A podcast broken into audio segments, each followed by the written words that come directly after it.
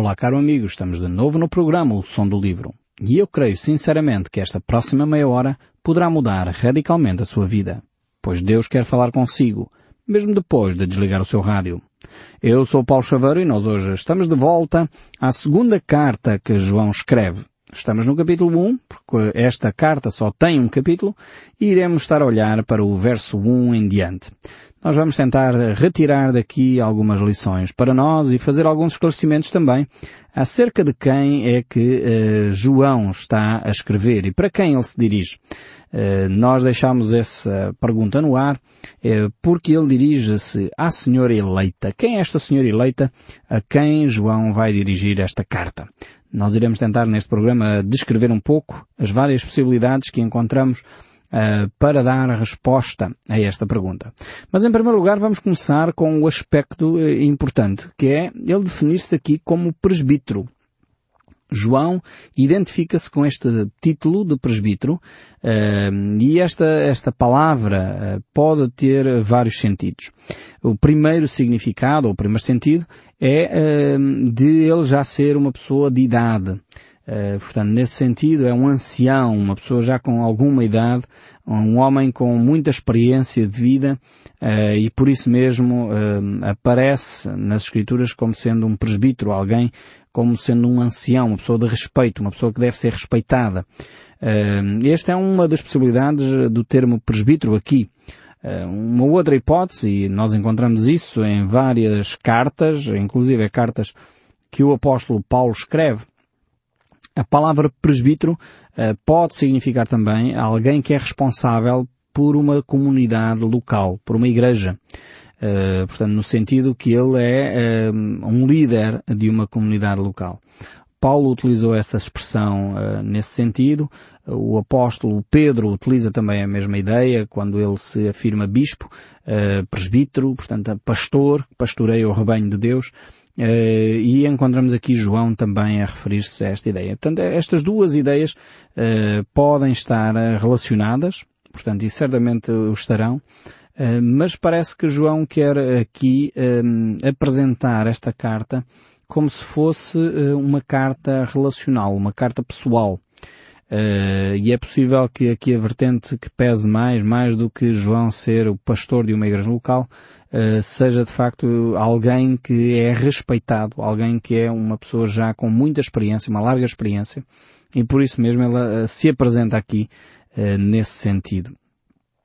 Por outro lado, nós encontramos aqui este presbítero também como alguém que um, tem discípulos.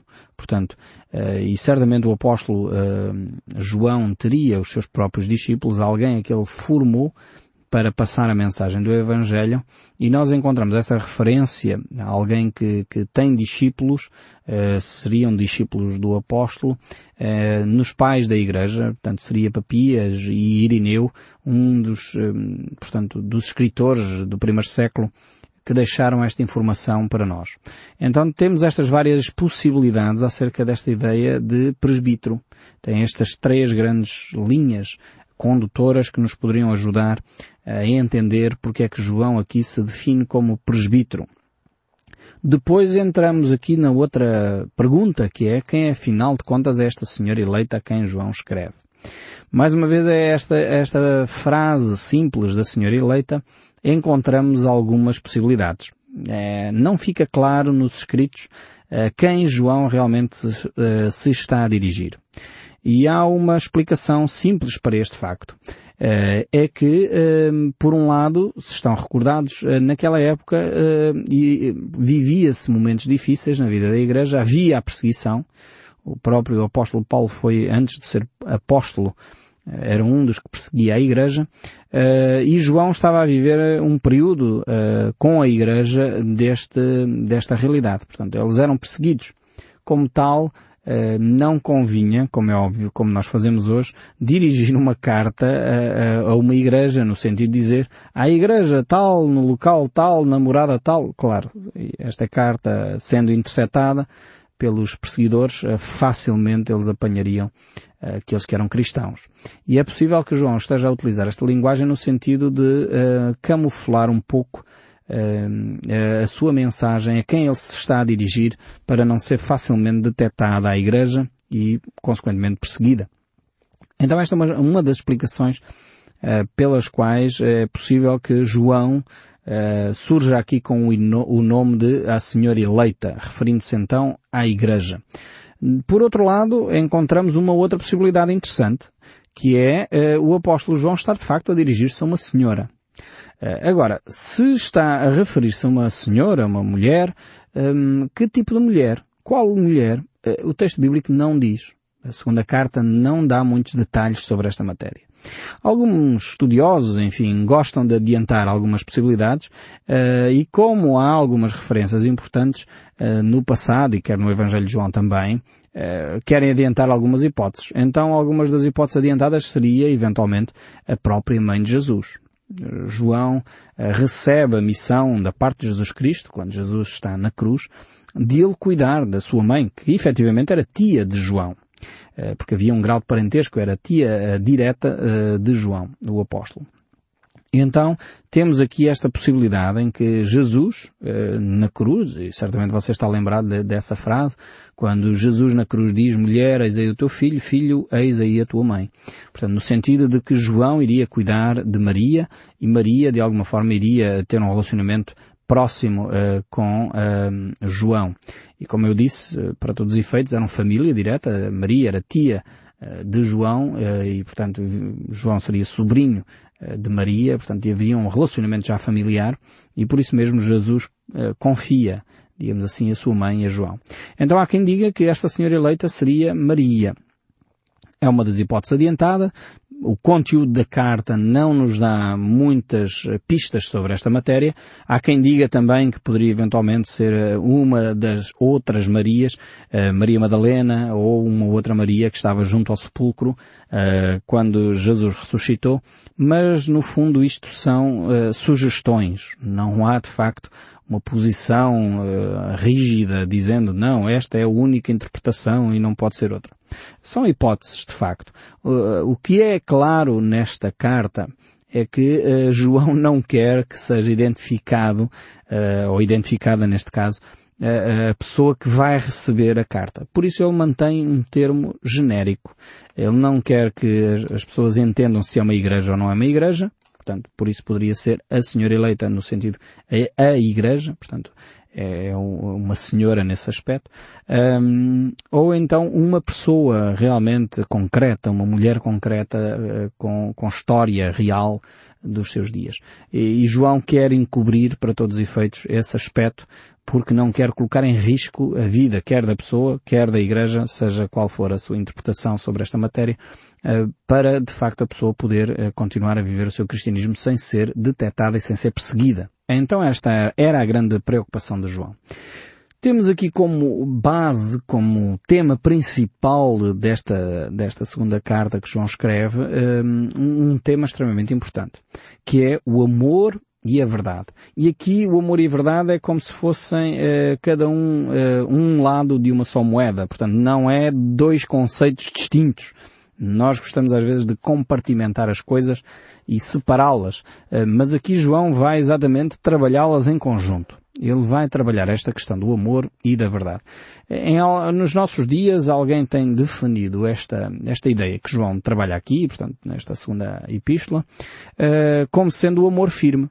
É uma coisa interessante. Uh, depois de milhares de anos de João falar do assunto, há grupos uh, de apoio, essencialmente a, a famílias anónimas, uh, que têm trabalhado este conceito. Uma pessoa quando lida com alguém com problemas de alcoolismo, ou quando lidamos com familiares que têm problemas com toxicodependência, vícios no jogo, ou um outro vício qualquer, uh, tem de se exercer um amor firme e o que é um amor firme? Um amor firme é primeiro, eh, primeiramente um amor que fala a verdade. Portanto, não anda a camuflar a verdade. Infelizmente, às vezes as famílias, por causa da dor, eh, quando lidam com pessoas com problemas como a toxicodependência ou o alcoolismo, a pessoa vai camuflando aquilo. Diz, não, ele de facto não tem um problema com as drogas, ele não tem um problema com o alcoolismo, ele só bebe de vez em quando, ou ele só se droga de vez em quando. E a pessoa tem dificuldade em encarar a, os factos, em encarar a verdade. Porque dói tanto, a pessoa não quer admitir. E depois a pessoa muitas vezes passa ao, ao passo seguinte, desculpa-me a redundância, mas passa a esse passo que é começar a retirar coisas de casa. E os pais, por amor aos filhos, eh, não querem denunciar à polícia, não vão, como é óbvio, fazer nada, porque afinal de contas não querem prejudicar a vida do seu filho. Mas esta atitude vai promovendo ainda mais o vício. E a pessoa vai cada vez se afundando mais. Então os grupos de autoajuda têm tentado ajudar famílias a dizer temos que exercer um amor firme. Ou seja, dizer ao filho, filho, eu amo-te demais para te ver a destruir dessa forma. Ou, marido, eu amo-te demais para te ver a destruir dessa forma. Ou mulher, porque infelizmente estas questões das dependências eh, alcançam todo o tipo de pessoas, ricos, pobres, uh, homens, mulheres, jovens, adultos. Uh, infelizmente não escolhe, não escolhe faixa etária, nem idade, nem posição social. Mas a pessoa que está a conviver com isto, o codependentes, uh, muitos chamados assim, uh, têm de desenvolver um amor firme. Portanto, um amor que fala a verdade e que, mas ao mesmo tempo manifesta amor. Ou seja, é porque eu amo que eu vou interferir. Não é porque eu estou irritado, é, não é porque eu já não suporto mais a situação. E infelizmente quando nós não exercemos o amor firme, uh, é, é, agimos muitas vezes já com raiva e já cansados, já sem saber o que fazer, porque chegamos ao nosso limite. Por isso é que é tão importante a pessoa exercer um amor firme. E João vai trabalhar este conceito de uma forma tremenda. Ele vai aqui falá-lo, fazê-lo em relação aos falsos mestres, mas eu creio que os princípios são transversais e podem ser utilizados uh, nestas circunstâncias tão dramáticas uh, como as que eu estou aqui a descrever. Então uma pessoa que vive com alguém que tem um problema com dependência, com vícios, como o jogo, por exemplo, se alguém está a arruinar a família, gasta o seu salário todo com jogo, uh, é, é, necessário que os familiares exerçam um amor firme. Porque eu te amo, eu não vou permitir que vás dilapidando a, a pequena herança ou a grande herança que a família tem. É prejudicando assim os filhos, por exemplo. Alguns pais eh, que têm este vício, infelizmente não se fala muito do vício do jogo, porque não é publicamente, enfim, não dá boa publicidade aos casinos e os casinos, infelizmente, não gostam desta publicidade. Quando há, infelizmente, pessoas que perdem tudo, literalmente. Para que haja alguém que ganhe, mesmo que seja um euro milhões, não é no casino, eh, mas é nesses jogos que são aí publicitados e as pessoas não gostam também que se fale disto porque isto é má publicidade e nem, nem, ninguém gosta de ouvir esta questão, porque isto mina a nossa sociedade. Mas publicita-se quem ganhou o euro milhões. Ou publicita-se quem ganhou uma grande fortuna aqui ou ali. Eh, mas não se fala das pessoas que gastaram tudo e perderam tudo por causa desse vício. É necessário que as famílias que convivem com esta situação possam tomar uma posição firme, não permitindo que as pessoas que estão, eh, de alguma forma, subjugadas desregradamente uh, vivem esta, esta situação, tem de se exercer um amor firme, um amor que fala a verdade. Um amor que diz, porque eu te amo, não posso permitir que tu continues a fazer isso. E se tu continuas a fazer isso, tens de sair de casa. Se tu continuas a fazer isso, não posso mais continuar a conviver com essa situação. Não estamos aqui a falar em divórcio, não estamos aqui a falar em, em maus tratos, não é nada disso. Estamos a falar de amor firme que significa que quando tu abandonares o teu vício, quando tu abandonares esse hábito, quando tu quiseres efetivamente ajuda, eu estou cá para te ajudar. Eu sou teu pai, eu sou tua mãe, eu sou teu marido, a tua esposa, eu estou cá ao teu lado para te ajudar, mas é preciso tu quereres. Então, enquanto não quiseres, por favor, uh, aparta-te da família, porque estás a prejudicar uh, os filhos e tu ainda não tomaste consciência do teu grave problema. Isto dói, uma pessoa conseguir chegar a este ponto de manifestar um amor firme é doloroso para a família que tem que viver com esta realidade. Mas é a única forma de ajudar efetivamente a quem está a passar pelo drama dos vícios, das drogas, do álcool, eh, enfim, seja qual for o vício. Necessitamos de exercitar um amor firme. E João vai nos ajudar certamente a perceber como é que isto eh, se pratica. Porque o apóstolo João vai dar aqui recomendações extremamente simples, mas extremamente eficazes para nós uh, desenvolvermos este amor firme, este amor que fala a verdade. Uh, e ele, como é óbvio, é o apóstolo do amor. Já na sua primeira carta, no capítulo 4, verso 11, ele diz, Amados, se Deus assim nos amou, devemos amar uns aos outros. E é por isso que ele depois, na segunda carta, ele vai complementar esta ideia, porque amar os outros não é dizer sim a tudo o que os outros querem. Essa ideia de que muitas vezes é errada, de que nós pensamos de que amar é sempre uh, dizer sim a tudo.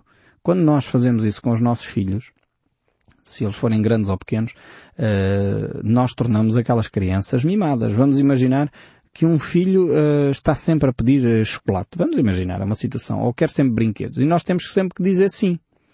Conforme ele vai crescendo, ele não sabe lidar com, com o, as perdas, não sabe lidar com, os, com as negativas, com os nãos.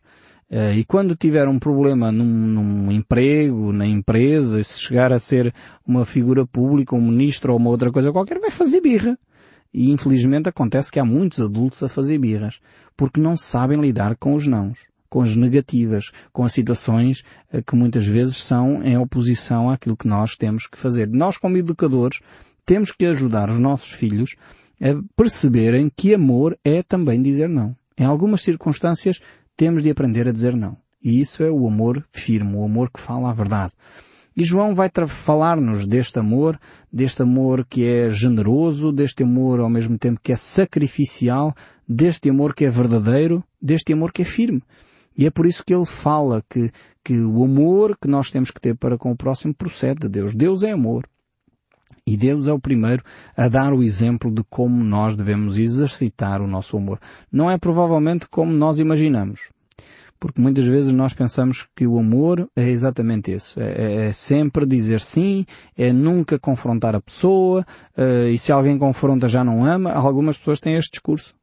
Uh, quando alguém erra, quando alguém tem uma atitude errada, se nós amamos, nós temos que chegar lá e dizer, desculpa lá, mas o que tu estás a fazer está errado. Isto é amor ignorar aquilo e dizer, ah não, não vamos entrar em conflito, não, não vamos dizer nada à pessoa, deixa andar porque nós temos que amar. Isto é errado, isto não é amar, isto é ignorar, é, é não querer chatices, ainda que elas virão mais cedo ou mais tarde, mas é, é a nossa atitude. Ah, não, não me quer chatear. Mas isto não é amor. Infelizmente nós confundimos às vezes as coisas. Às vezes quem confronta é aquele que ama. Às vezes quem ama tem mais tensões, tem mais conflitos. E isto é sinal de amor também a nossa ideia errada, vinda de Hollywood, uh, dos filmes de Hollywood e dos romances, é que quem ama nunca tem chatices, nunca se irrita, nunca se aborrece. Isso é uma ideia completamente romântica que não tem nada a ver com a realidade. Quem ama confronta, quem ama fala a verdade. Quem ama uh, aponta também os defeitos, mas com amor. Não como um ditador, não como um carrasco, e temos que ter isto bem concreto na nossa mente.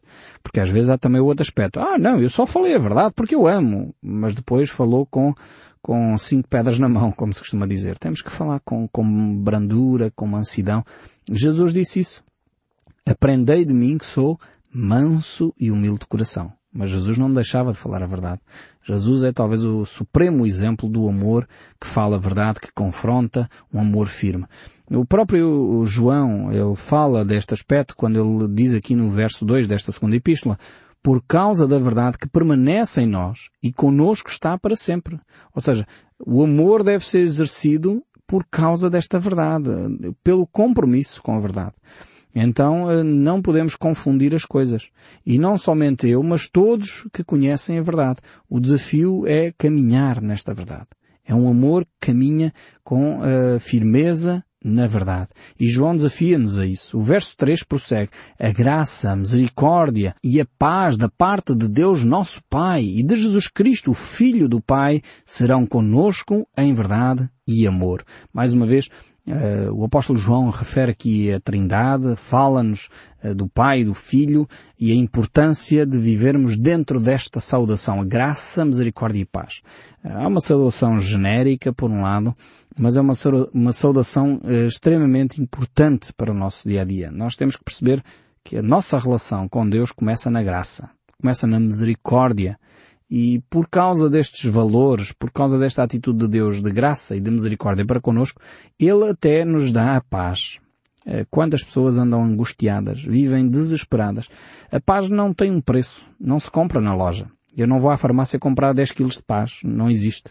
Paz de espírito não se trata ou não se, não se compra em comprimidos. As pessoas querem, querem, andam ansiosas, andam constantemente em stress e vão e procuram os ansiolíticos como isso resolvesse o problema. Em algumas situações é necessária medicação. Não estou a falar nem contra a medicação, não é nada disso. Mas eh, a paz que Deus dá não vem em embalagens. A paz que Deus dá é colocada nos nossos corações pela graça de Deus e pela sua misericórdia, pela nossa relação com o Pai. Então temos que entender isto. Eh, provém de um relacionamento com Deus e é dessa forma que nós podemos encontrar paz com Deus, diz o apóstolo Paulo em Romanos também. O verso 4 ainda prossegue, Fiquei de sobremodo alegre de ter encontrado dentre os teus filhos os que andam na verdade, de acordo com os mandamentos que recebemos da parte do Pai. Então aqui eh, João vai falar acerca desta família, poderá ser a igreja ou uma família em concreto, eh, de que de facto as pessoas andavam na verdade. Jesus disse a certa altura, se alguém me ama, então guardará os meus mandamentos. Uh, realmente temos que perceber que quem não ama a Cristo não guarda os mandamentos de Jesus. Não anda na verdade. Não anda com Cristo. Porque Cristo, na realidade, é a encarnação da verdade. Ele disse, eu sou o caminho, a verdade e a vida. Ninguém vem ao Pai senão por mim. É fundamental nós percebermos que andar na verdade é andar com Cristo é andar dentro dos princípios de Deus. O verso 5 aqui da nossa segunda epístola ainda diz, E agora, Senhora, peço-te, não como se escrevesse um mandamento novo, senão o que tivemos desde o princípio, que nos amemos uns aos outros. Este é o grande mandamento que Jesus nos ensinou, e Jesus disse isso também, novo mandamento vos dou, que vos ameis uns aos outros, assim como eu vos amei, que também vos ameis uns aos outros. E nisto conhecerão todos que sois meus discípulos, se tiverdes amor uns aos outros. Eu creio que o maior desafio para a Igreja do século XXI é exatamente desenvolvermos este amor uns para com os outros, porque é esta a marca do cristianismo não é o interesse pessoal, não é uma igreja muito bem organizada, não é uma igreja opulenta com muito dinheiro. Isto não é a marca do cristianismo. A marca do cristianismo é o amor ao próximo. Este é o grande desafio de Deus para a sua vida, para a minha vida e para a vida de todos aqueles que se dizem efetivamente cristãos. Vivermos dentro do amor de Deus. E eu espero sinceramente que o som deste livro continue a falar consigo, mesmo depois de desligar o seu rádio. Que Deus o abençoe ricamente e até ao próximo programa.